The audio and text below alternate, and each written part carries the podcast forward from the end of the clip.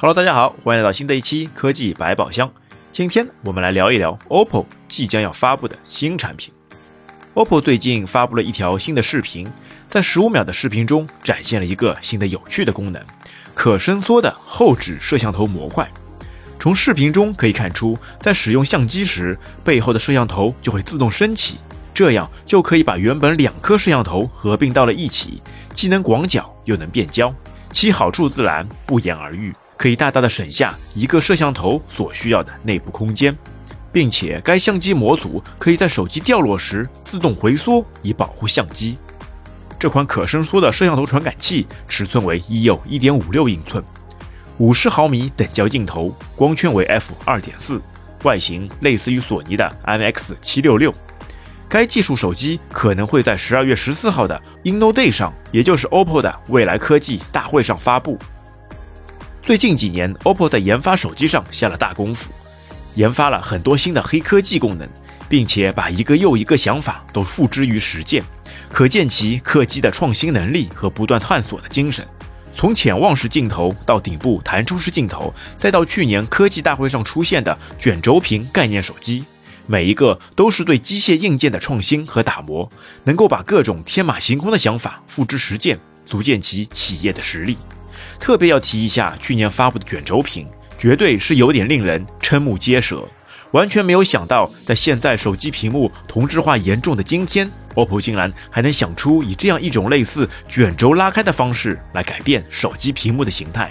只要通过在侧边一滑，就可以让手机的屏幕缓缓张开，就像是打开画卷那样，既富有诗意又科技感十足。在缩起时的小屏和展开后的大屏之间。同时来满足用户的不同需求，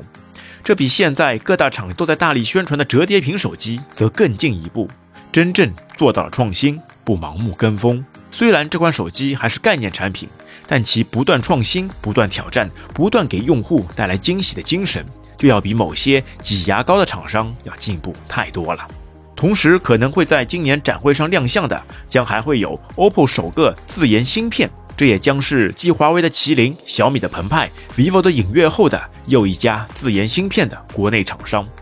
号称 OPPO 的这颗芯片将会是 NPU，也就是神经处理单元。有爆料说，这颗芯片的 AI 算力非常不错，会高于高通系列，甚至还会对于图像处理有增强的能力。届时会有什么新奇的功能，还是非常令人期待的。同时爆出的还有会将在发布会上出现的新品 OPPO AR 眼镜，它将会是去年推出的 AR 眼镜的升级版。OPPO 新一代智能眼镜将围绕轻这点展开，预计 OPPO 新一代的智能眼镜的体积、重量都会进一步精简，在不改变效果的情况下带来更好的使用体验。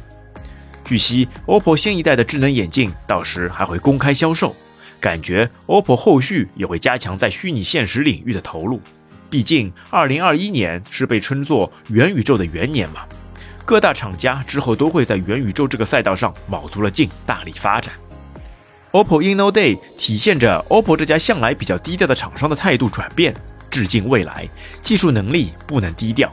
未来的消费电子世界将会是什么样的？这将会是一个充满想象力、空间无限大的命题。本次的 OPPO Inno Day 二零二一还将赠送《海底两万里》这本书作为活动礼品。